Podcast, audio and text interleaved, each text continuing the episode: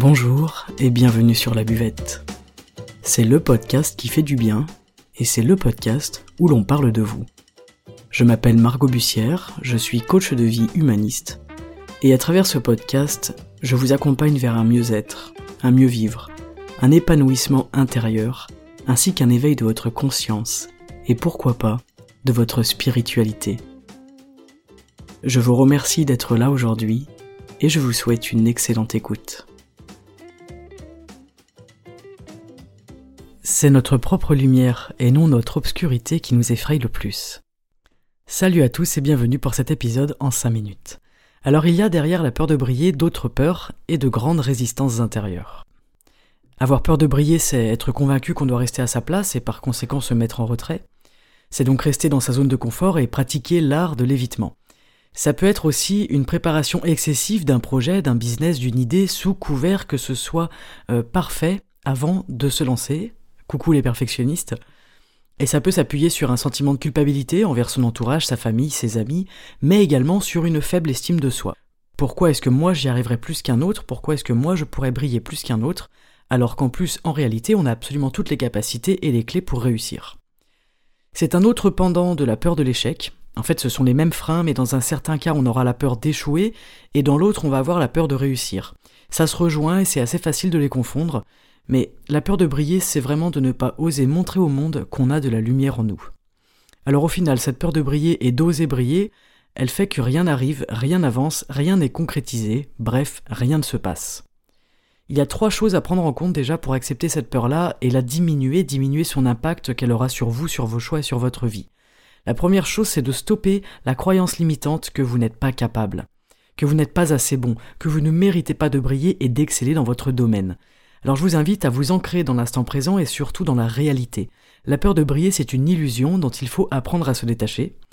Je vous propose donc de prendre un papier et un crayon et de concocter une petite liste de vos forces, de vos qualités et de vos ressources pour mener à bien votre projet et aller au bout de cette envie qui sommeille en vous. Gardez bien en tête que vous êtes votre propre limite.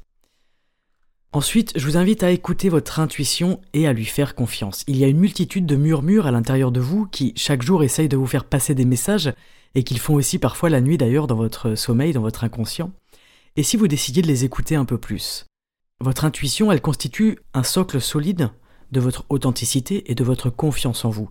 C'est vraiment une partie de vous qui vous parle, qui est réelle et qui ne passe pas par le mental. C'est quelque chose qui passe par le physique, par le ressenti, par l'intériorité. L'intuition, elle nous amène à faire des choix qui sont en cohérence avec nous-mêmes. Alors pourquoi s'en priver? Pourquoi ne pas essayer de l'écouter? Donc aujourd'hui, allez voir à l'intérieur de vous. Et ça, ce sera pour moi l'essentiel pour comprendre et accepter puis ensuite changer ce rapport de peur de ne pas oser briller. N'oubliez pas que cela vient toujours de l'intérieur. Et enfin, la troisième chose que j'ai à vous dire aujourd'hui, c'est que si vous rencontrez de réels problèmes sur votre chemin, eh bien, il y a aussi de réelles solutions, des solutions concrètes. Alors, avoir des, problèmes, des embûches, c'est pas grave et c'est normal.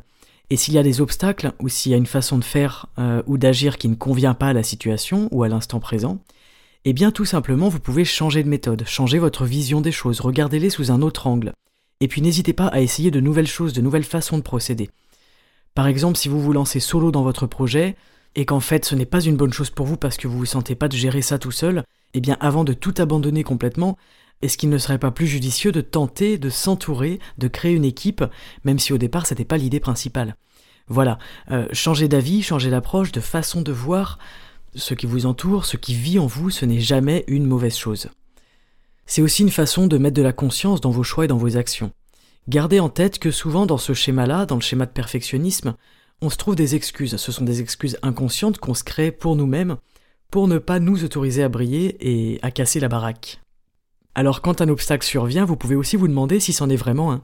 Et si oui, eh bien, changez le regard que vous portez dessus, au lieu de voir un problème, voyez peut-être une solution alternative plus pertinente, plus efficace, plus pratique, ou qui répond plus à vos valeurs. L'important, j'ai envie de vous dire aujourd'hui, c'est de faire, c'est d'être dans l'action.